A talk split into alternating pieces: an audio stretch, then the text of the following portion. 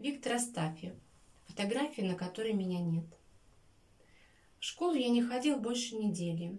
Бабушка меня лечила и баловала, давала мне варенье, брусницы и настрепала отварных сушек, которые я очень любил. Целыми днями сидел я на лавке и глядел на улицу, куда мне ходу пока не было. Деревенское окно, заделанное на зиму, это своего рода произведение искусства. По окну, еще не заходя в дом, можно определить, какая здесь живет хозяйка, что у нее за характер и какой обиход в избе. Бабушка не имела себе равных в деревне по части украшений окон. Рамы она вставляла на зиму с толком и неброской красотой. В горнице между рам бабушка валиком клала вату и на белое сверху кидала три-четыре розетки рябины с листиками. И все, никаких излишеств. В средней же и в кутье бабушка межрам накладывала мох вперемешку с брусничником. На мох несколько березовых углей бросала, а между углями ворохом рябину, уже без листьев. Разницу в оформлении окон бабушка объясняла так. Мох сырость засасывает, уголек обмерзнуть стеклам не дает, а рябина от угару. Тут печка с кутьи чад, да и где ваты набраться-то на все окна? Бабушка иной раз подсмеялась надо мной, выдумывала разные штуковины.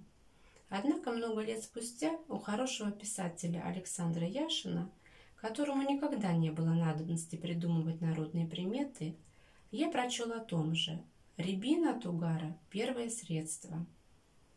Целую Европу, если не две, можно уместить между Вологодской землей, на которой вырос Александр Яшин, и Саянскими горами, где прошло мое детство – и вот поди ж ты, приметы одни. Видно, народная мудрость не знает границ расстояний. Ну так к слову. Бабушкины окна и соседские окна изучил я все за время болезни. У дяди Левонтия нечего изучать. Промеж рам у них ничего не лежит. А стекла в рамах целы не все, где фанерка прибита, где тряпками заткнута. А у тетки Авдотьи в доме наискосок Межрам навалено всего. И ват, и мху, и рябины, и калины, а главное цветочки. Они, эти бумажные цветочки, синие, красные, белые, отслужили свой век на иконах.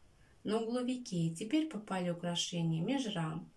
И еще у тетки Авдотьи за рамками красуется одноногая кукла и безносая собака-копилка – и сама тетка Авдотья такая же, бурная, шумная, бегучая, все в ней навалом.